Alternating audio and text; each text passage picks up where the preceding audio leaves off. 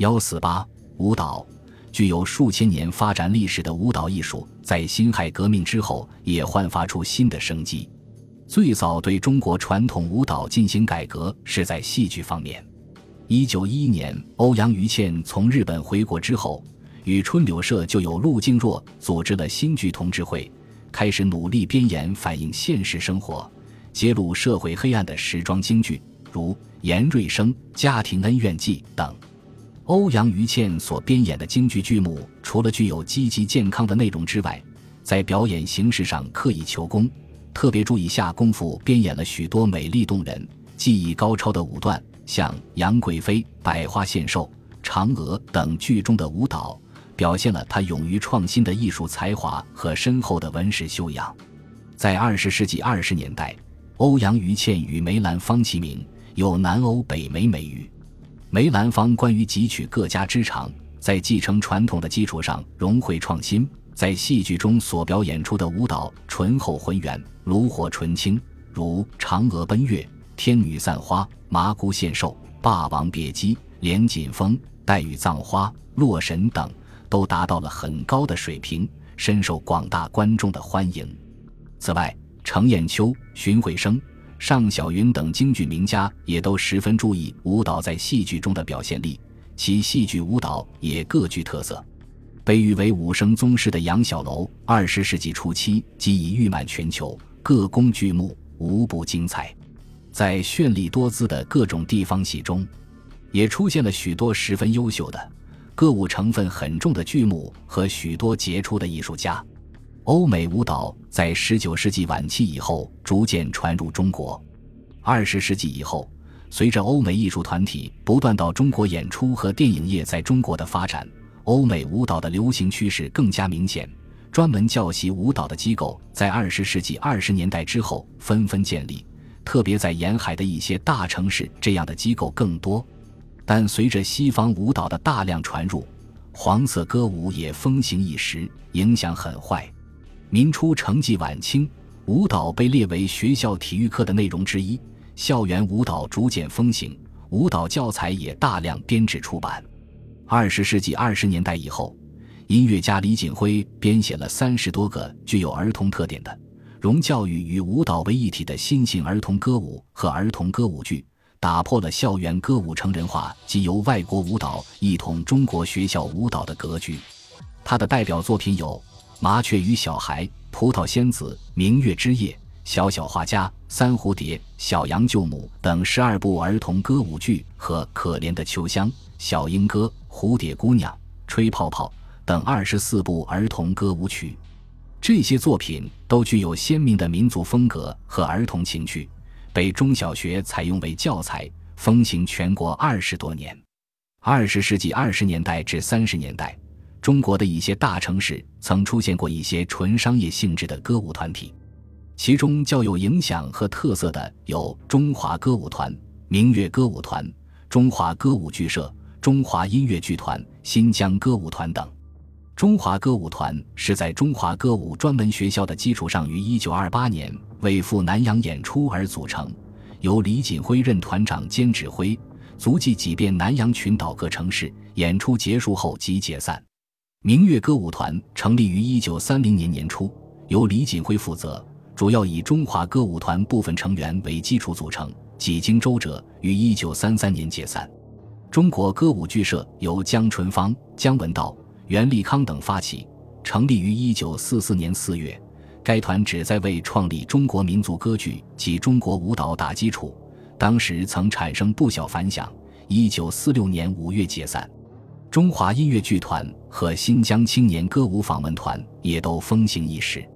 真正给中国新舞蹈带来生机的是吴晓邦和戴爱莲。他们所开拓的中国新舞蹈艺术，使中国舞蹈真正成为抒发人类美好感情的艺术。一九三五年以后，吴晓邦开始在国内演出自己的新编作品。一九三五年九月，他在上海举行了第一次小邦舞蹈作品发表会，演出了他创作的《送葬》《傀儡》《小丑》《幻想的破灭》等十一个舞蹈。一九三七年四月。他又举行了第二次舞蹈作品发表会，创作演出了《拜金主义者》《中庸者的悲伤》等两次演出形式十分新颖，内容直接反映了中国人民的苦难，表现了对帝国主义的憎恨。一九三七年卢沟桥事变后，吴晓邦立即投入到神圣的抗战中去，其创作不论从内容和形式都起了很大的变化，使他的新舞蹈进入了成熟阶段。在抗日战争时期，吴晓邦共创作了一百多个舞蹈，其中最具代表性的有《义勇军进行曲》《游击队员之歌》《大刀进行曲》《丑表功》《流亡三部曲》和舞剧《罂粟花》《虎爷》《春的消息》等。这些作品都取得了很大的成功。在抗战期间，作为舞蹈家，吴晓邦辗转往返于贵阳、重庆、成都、广州等地进行演出。讲学，过着颠沛流离的生活。一九四二年七月，他受聘到广东曲江一专舞蹈班工作，在一年的教学中总结了几年的创作经验，整理出一套新舞蹈基本训练教材，使其系统化、中国化、科学化。在教学的同时，他还创作了舞蹈《激火》《思凡》《生之哀歌》《月光之歌》等，在艺术上更趋成熟。并形成了自己独有的风格。他是中国新舞蹈艺术的开创者，其舞蹈塑造了各类迥然不同的典型人物，内涵深邃，富于哲理性，具有深刻的社会意义。戴爱莲也是中国新舞蹈艺术的开创者，曾在欧洲学习舞蹈多年。一九三七年抗日战争爆发后，他怀着对祖国的无比热爱，于一九四零年一月回到香港，以后又辗转到达重庆。一九四一年七月，戴爱莲与吴晓邦、盛杰在重庆举行了舞蹈专场演出。之后，他在舞蹈园地努力耕耘，创作出了《警醒》《前进》《东江》《游击队的故事》《思乡曲》及芭蕾舞《森林女神》《现代舞》《十岁女》等。回国之后，戴爱莲从不放过搜集民间舞蹈的机会，并将其加工提高。一九四六年三月。他在重庆青年馆举行首次边疆音乐舞蹈大会，表演了《摇人之鼓》《嘉荣酒会》《羌民端弓跳鬼》《罗罗情歌》《坎巴尔汉》等十多个舞蹈，其中包括了汉、藏、维吾尔、彝、瑶、羌六个民族的舞蹈。他为祖国打开了民族舞蹈的宝库，使人们看到了祖国丰富的艺术宝藏。边疆舞因此而风行全国。此外，戴爱莲还是一位优秀的舞蹈教育家，曾先后为重庆国立歌剧学校创办舞蹈系，在国立社会教育学院育才学校教授舞蹈。一九四八年，他在北平各大学教授边疆舞，并迎接了北平的解放。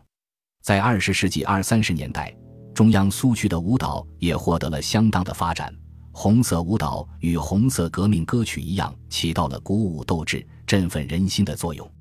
一九三二年春，苏区成立了八一剧团，由赵品三担任团长。一九三二年九月，在八一剧团的基础上，又成立了工农剧社。一九三三年四月，中央苏区又成立了第一所艺术学校——工农剧社蓝山团学校，由著名舞蹈家、苏区三大赤色舞蹈明星的李伯昭任校长兼团长，石连兴任舞蹈教学和编导。刘月华等任专职教员，中央苏区的歌舞活动由此而发展到高潮。一九三五年，在刘志丹领导的陕北红军中成立了第一个文艺团体——列宁剧团。中央红军到达陕北后，改名为中央人民剧社。此外，还有战斗剧社和星火剧社。抗战爆发后，这些剧社纷纷奔赴前线。一九三八年二月。延安抗战剧社总社成立后，又相继成立了许多剧团。他们的舞蹈表演内容丰富而精彩，其中较著名的有东渡黄河舞、谣传舞、抗日舞、工人舞、农民舞、国际歌舞、保卫黄河舞、生产运动舞、甘肃民间舞蹈赶驴，由斯诺夫人传授的美国踢踏舞等。一九四二年以后，延安抗日根据地的秧歌运动开始展开。一九四四年出现大普及高潮，在大后方，由国民政府军事委员会政治部三厅组建的十个演剧队、四个抗宣队和一个孩子剧团在抗战八年中，迎着日军的炮火，深入前线，鼓舞战士的斗志，在后方为宣传、组织、教育群众，团结一切抗战爱国人士，扩大抗日民族统一战线，创作了许多优秀的戏剧、音乐和舞蹈，为抗战做了大量工作，培养和造就了一大批人才。中华人民共和国成立后。原在演剧队从事舞蹈的演员，成为新中国第一代舞蹈演员、编导及理论研究家。一九三九年七月，著名教育家陶行知在四川重庆创办了育才学校，并于一九四四年增设了舞蹈组，舞蹈成为孩子们的必修课。自建校到一九四三年，在吴晓邦和盛杰等舞蹈家的指导下，学校师生们先后创作了荷叶舞。抗日胜利大秧歌、化学舞等。一九四五年以后，在秧歌运动的影响下，他们还创作了农作舞、朱大嫂送鸡蛋、王大娘补缸及民间舞蹈《打莲香》《跑旱船》等。成立于一九三七年九月的孩子剧团，在一九三八年归属第三厅领导之后，也获得了很大发展。舞蹈是他们最重要的表演节目。一九四二年夏。孩子剧团始告解散。一九三五年十月，西安旅行团在江苏淮安成立，随即走向全国，宣传抗日，唤醒民众抵抗外侮。在走遍全国的过程中，他们创作并表演了许多舞蹈和舞剧，如《快乐的人们》《反法西斯进行曲》《大型秧歌剧》《雨过天晴》等，为民族的解放做出了自己的贡献。本集播放完毕。感谢您的收听，喜欢请订阅加关注，主页有更多精彩内容。